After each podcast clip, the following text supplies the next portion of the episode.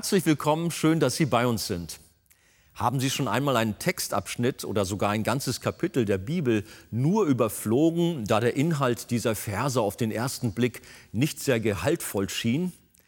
In unserer Predigtserie über das Buch Nehemia kommen wir heute zu genau solch einem Textabschnitt. Als Auszug des Predigttextes lese ich Nehemia Kapitel 3, die Verse 1 bis 4. Und Eliaschib, der hohe Priester, machte sich auf samt seinen Brüdern, den Priestern, und sie bauten das Schaftor. Das heiligten sie und setzten seine Türflügel ein. Und sie bauten weiter bis zum Turm Mea. Den heiligten sie und bis zum Turm Hananel. Neben ihnen bauten die Männer von Jericho. Und Sakkur, der Sohn Imris, baute neben ihnen. Und das Fischtor bauten die Söhne Senas, Sie deckten es mit Balken und setzten seine Türflügel ein, seine Schlösser und seine Riegel. Neben ihnen besserte Meremot aus, der Sohn Urias des Sohnes des Hakkos.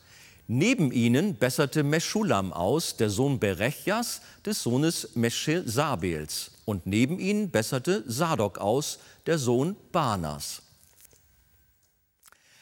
Und nach diesem Muster werden in 32 Versen Männer und Gruppen aufgelistet, die bei der Arbeit an der Mauer halfen. Welche Wahrheiten sind nun in diesen Versen zu finden und können diese wirklich auch Bedeutung für unser Leben haben? Antworten bekommen Sie jetzt von Pastor Christian Wegert.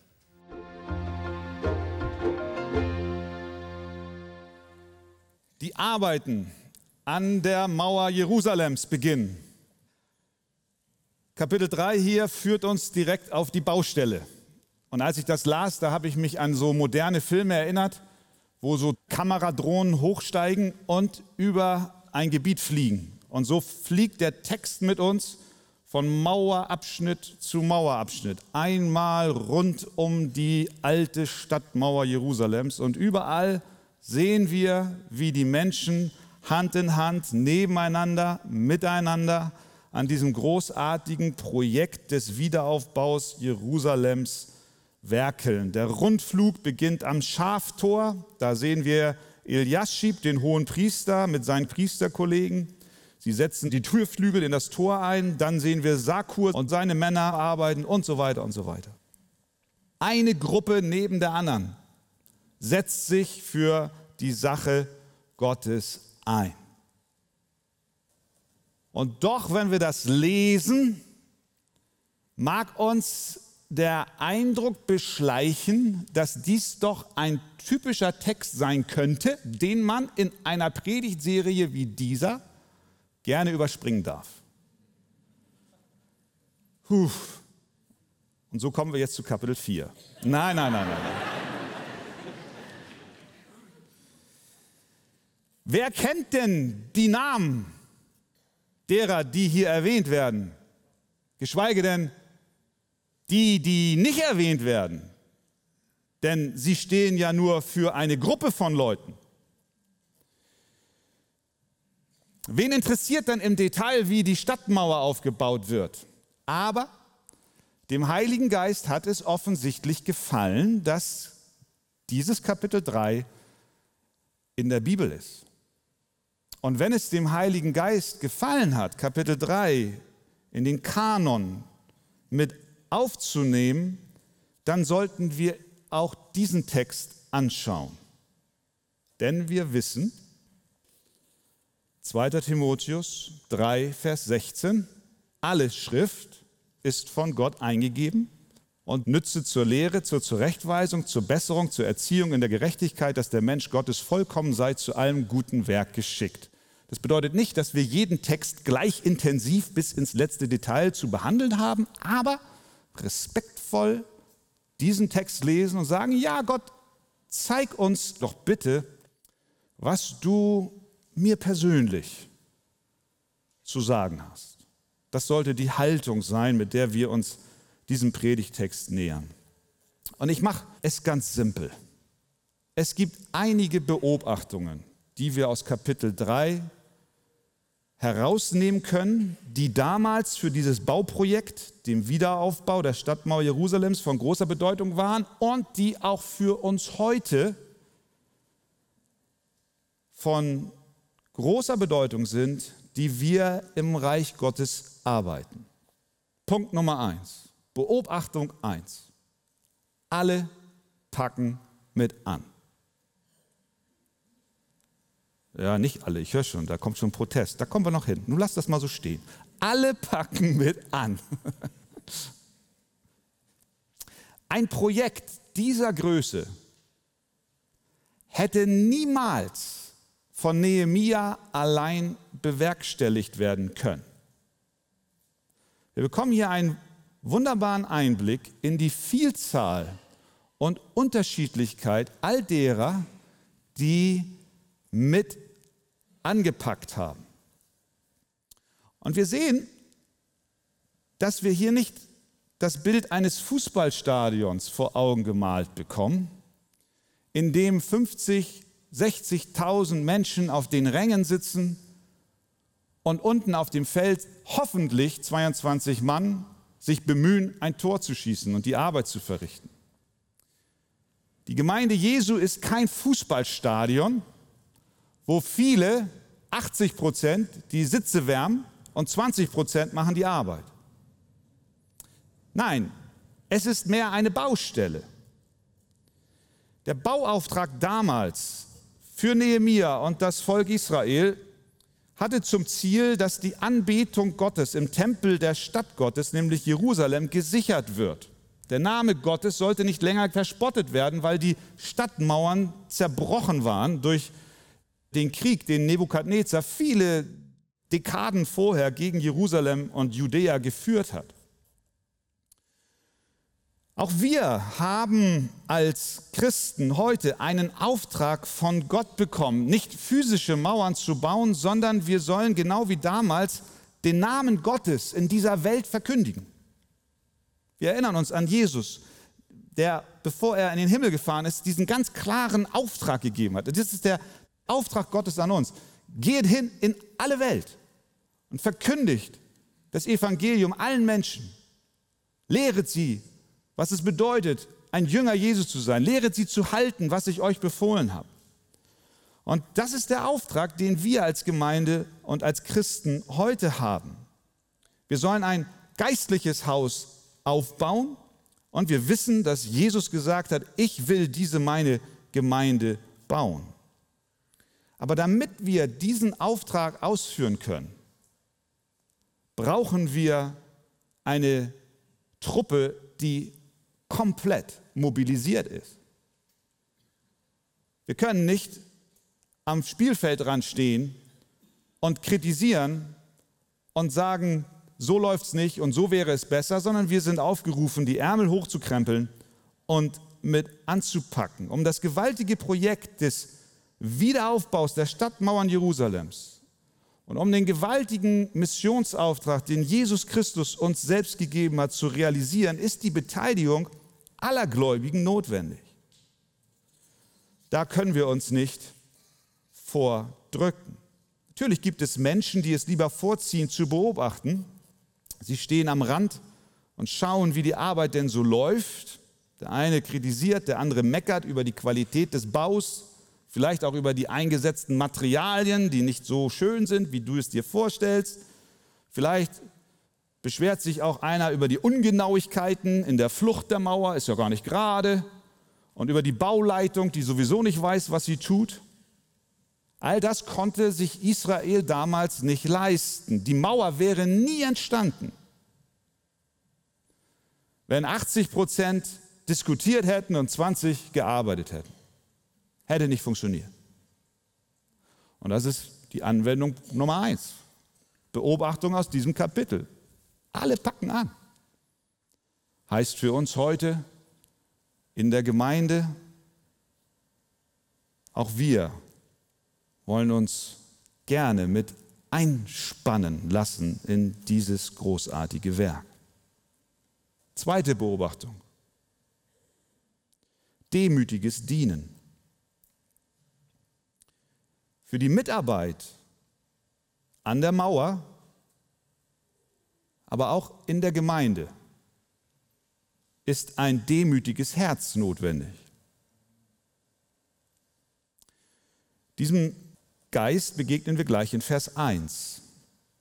Und Eliaschib, der hohe Priester, machte sich auf samt seinen Brüdern, den Priestern, und sie bauten das Schaftor, das heiligten sie und setzten seine Türflügel ein, und sie bauten weiter bis zum Turm Mea, den heiligten sie, und bis zum Turm Hananel.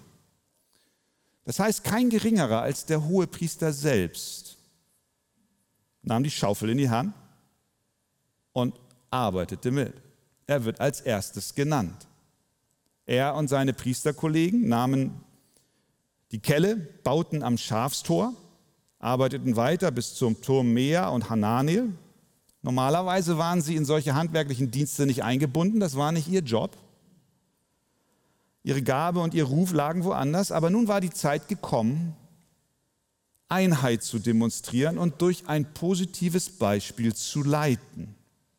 Wir haben hier keinen Hinweis darauf, dass sie in diesen Dienst gedrängt wurden. Nein, sie sahen es als von Gott für sie bestimmt an, dass sie jetzt mit dem Volk gemeinsam hier Schwerstarbeit leisten, um die Mauern Jerusalems wieder aufzubauen. Da bedarf es auch ein Stück Demut und nicht Hochmut, der sagt, ich bin zu gut für diese Arbeit, ich bin zu höherem berufen.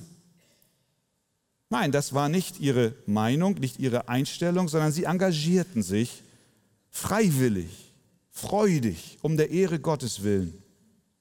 Aber nicht nur die Priester taten dies. Wenn wir all die Namen lesen, dann fällt uns noch etwas auf.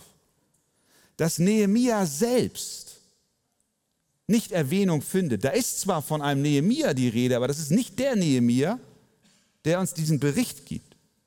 Nein, Nehemia selbst zählt sich hier gar nicht auf. Aus diesem Bericht, der ein Tagebucheintrag sein kann oder eine Zusammenfassung der Bauarbeiten, ein Baustellentagebuch, das vielleicht für den König in Persien gegolten hat, entnehmen wir, dass Nehemiah hier ja auf dem Höhepunkt seiner, in Anführungszeichen, Karriere ist. Das ist ja jetzt das Wichtigste überhaupt. Jetzt geht's los. Die Arbeiten fangen an. Und was macht er? Er beschreibt alle möglichen, die daran beteiligt sind, aber sich selbst nennt er nicht. Obwohl wir doch wissen, dass ohne seine großen visionären Fähigkeiten, ohne sein Organisationstalent, ohne seine Planungen, all das gar nicht hätte stattfinden können. Ohne seine Fähigkeiten, seine Motivationskünste, sein Können und sein Mut wäre die Sache niemals entstanden. Und doch hält er sich und seinen Namen aus der Liste heraus und zeigt uns, wie er selbst demütig ist, ein Geist hatte, wie Jesus ihn hatte und sich nicht in den Vordergrund stellt. Das heißt, und wir wissen es, Mitarbeit im Reich Gottes bedarf ein demütiges Herz. Wenn wir uns selbst in den Vordergrund stellen, Sorge haben, dass wir auch beachtet werden, und meinen, dass wir sowieso alles besser können, für solche wird das Dienen schwer. Im Gegensatz zu Nehemia sehen wir den König Nebukadnezar, der ja eigentlich für den Verfall der Mauer verantwortlich war. Er war stolz und hochmütig. Was hat er gesagt, als er auf der Dachterrasse seines Palastes war und über sein Reich schaute? Daniel 4, da sagt er, das ist das große Babel, das ich erbaut habe, zur Königsstadt durch meine große Macht zu Ehren meiner Herrlichkeit. Das ist ein ganz anderer Geist. Der hat sich gerühmt. Und das war der Moment, als dann eine Stimme vom Himmel kam und ihm sein Ende angekündigt hat. Nehemia hingegen, als die Mauer fertiggestellt war, sagte dies. Denn sie merkten, schreibt er, damit meinte er die Feinde, die sich fürchteten, dass diese Mauer jetzt wieder aufgebaut wurde, denn sie merkten, dass dies Werk von Gott war. Von Gott war es und nicht von Nehemia. Deswegen die schlichte, ganz einfache Frage an dich, der du mitarbeitest. Warum tust du das? Die stelle ich mir selbst auch. Um wen geht es wirklich in meinem Dienst? Für wen tue ich es? Wir können den Auftrag Gottes nur ausführen, wenn wir diesen demütigen Geist haben. Eine weitere Beobachtung, eine dritte, ist, dass die Menschen hier in Gemeinschaft arbeiteten. Alle möglichen Gruppen werden hier erwähnt. Es sind insgesamt, wenn du es mal durchzählst, 41 verschiedene. Der Dienstplan, der Baustelleneinrichtungsplan hatte 41 Segmente.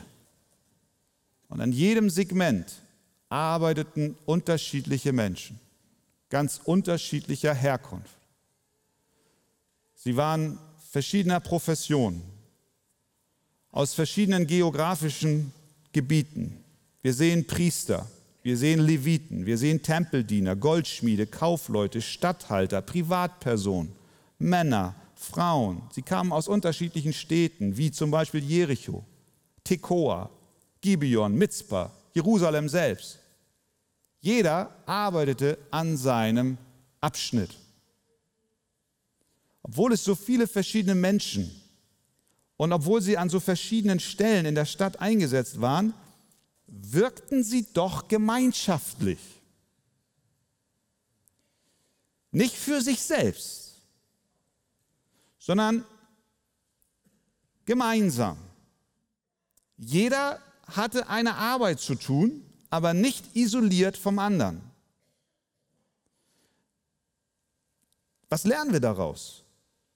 Wir lernen daraus, dass die Bibel nicht so etwas kennt wie eine persönliche Nachfolge, natürlich kennt sie das, wir haben eine persönliche Beziehung durch den Glauben an Jesus Christus zu Gott dem Vater, aber diese persönliche Nachfolge ist nie isoliert von anderen Menschen. Wir können nicht als Individuen allein auf uns gestellt den Weg mit Jesus gehen. Wir können sonst den Anforderungen und Aufforderungen im Neuen Testament nicht nachkommen. Wenn Paulus zum Beispiel in Römer 15 schreibt, darum nehmt einander an. Wie kann ich den anderen annehmen, wenn ich mich aus ihrer Gemeinschaft entferne? Oder Epheser 5, Vers 19, ermuntert einander. Geht auch nur, wenn du einen anderen um dich herum hast. Es sei denn, du meinst, du müsstest dich selbst ermuntern gibt ja so Menschen, die hauen sich dann so auf die Wange und motivieren sich so. Jetzt mache ich das aber. Das ist aber nicht einander. Das ist ein Unterschied. Kolosser 3,16 lehrt und ermahnt einander in aller Weisheit mit Psalmen, Lobgesängen und geistlichen Liedern. Hebräer 10, 24 und lasst uns aufeinander Acht haben und einander ansporen. Als Kinder Gottes sind wir in eine Gemeinschaft hineingeführt worden, weil Gott mit seinem Volk großartige Absichten hat, die niemals erreicht werden könnten, wenn jeder nur für sich selbst herumwursteln würde. Wir müssen in der Gemeinschaft arbeiten. Hättest du die Menschen damals gefragt, was sie denn da tun, dann hätten sie alle mit einer Stimme geantwortet, egal wo sie gerade beschäftigt waren. Sie hätten gesagt, wir arbeiten hier am Werk Gottes unter der Leiterschaft von Nehemia. In gleicher Weise ist es auch für uns wichtig, dass wir uns einbinden lassen, ob im Hauskreis, im Kinderdienst, im Putzteam, bei den Ordnern, im Chor, im Café, bei der Evangelisation, Evangelisationsteam, bei den Rangern, in der Jugendarbeit. Wir wollen zusammenarbeiten, weil wir merken, als Einzelne isoliert, wird dieses Projekt niemals funktionieren. Sie arbeiteten in Gemeinschaft.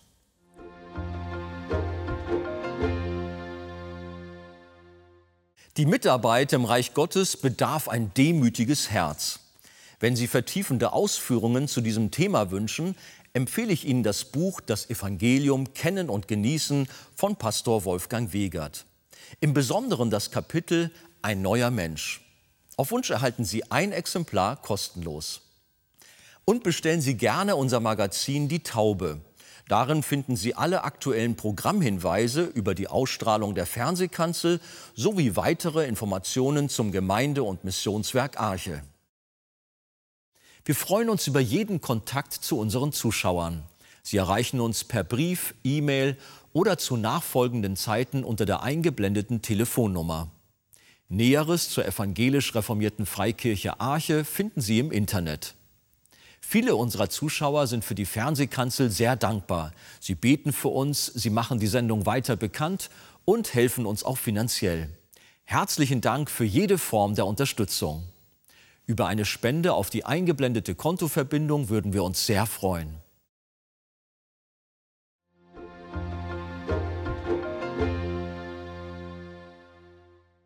Liebe Zuschauer, wie Sie wissen, ist die Arche weltweit auf verschiedenen Missionsfeldern tätig und hilft Menschen in Not nachhaltig und effektiv. Besonders auch Kindern, die unter Armut, Krankheit, Bildungsmangel und Obdachlosigkeit leiden. Helfen auch Sie mit, diesen Kindern zu Weihnachten eine große Freude zu machen und unterstützen Sie unsere Aktion Hoffnung für Kinder. Einen Einblick in diese Arbeit gibt Ihnen der folgende Kurzfilm. Mit Ihrer Spende machen Sie diese wichtige Hilfe möglich. Wir sagen Ihnen herzlichen Dank.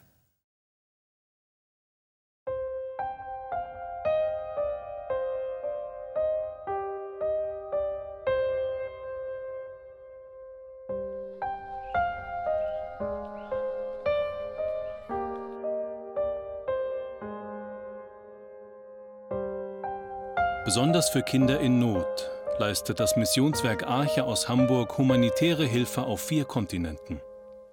In Brasilien, Indien, Myanmar, Afrika, in der Ukraine und in Russland werden Suppenküchen sowie verschiedene Projekte für Waisen- und Straßenkinder unterstützt. Bedürftige und kinderreiche Familien werden mit Lebensmitteln versorgt. An Weihnachten sollen wieder viele sonst traurige Kinderaugen strahlen. Mit der Aktion Hoffnung für Kinder werden von der Arche Tausende von Weihnachtspaketen mit Grundnahrungsmitteln, Süßigkeiten, Hygieneartikeln und Spielzeug vor Ort verteilt. Daher kommt die Hilfe genau dort an, wo sie am nötigsten gebraucht wird.